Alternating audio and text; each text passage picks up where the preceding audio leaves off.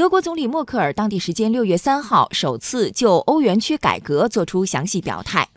专家分析认为，今年是欧元区改革的最后机会，留给各方弥合分歧的时间或已不多。来听央广记者王凯的报道。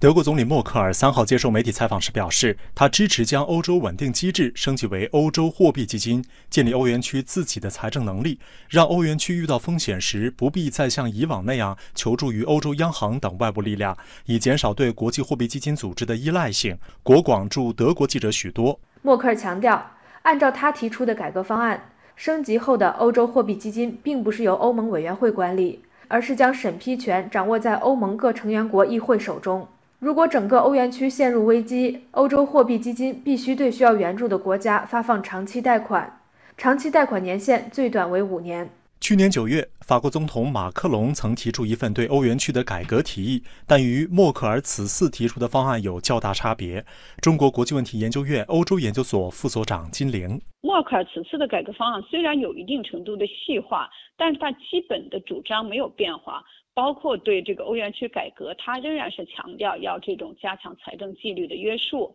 然后有限的、非常有限的欧元区预算，这和马克龙当时提出的这种占欧元区 GDP 百分之之几的这种财政能力，这个差距太大了。今年是欧元区改革最后的机会，如果说你今年再推不动的话，明年我们都知道是欧洲的选举年。议会大选，议会选举以后，新的欧盟委员会的班子要过一段时间才能成立，我们至少要经历一年多的停摆。所以，如果今年这个方案出不来，那么欧元区的改革就会陷入停滞。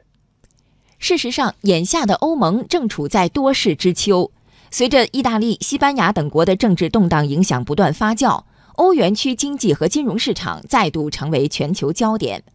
而更让欧洲头疼的是，近期的各项经济数据也开始纷纷放缓。五月初公布的欧元区一季度 GDP 初值同比增长百分之二点五，创二零一六年第二季度以来最低水平。欧洲央行上周公布的会议纪要也显示，欧元区经济前景不确定性已经上升，经济增长可能进一步放缓。此外，在大西洋彼岸，美国总统特朗普的贸易政策令欧盟所受压力骤增，也令德法联盟面临挑战。六月十九号，欧元区将举行部长级会议，再次就改革各项事宜进行讨论。有分析预计，可能将达成最终协议。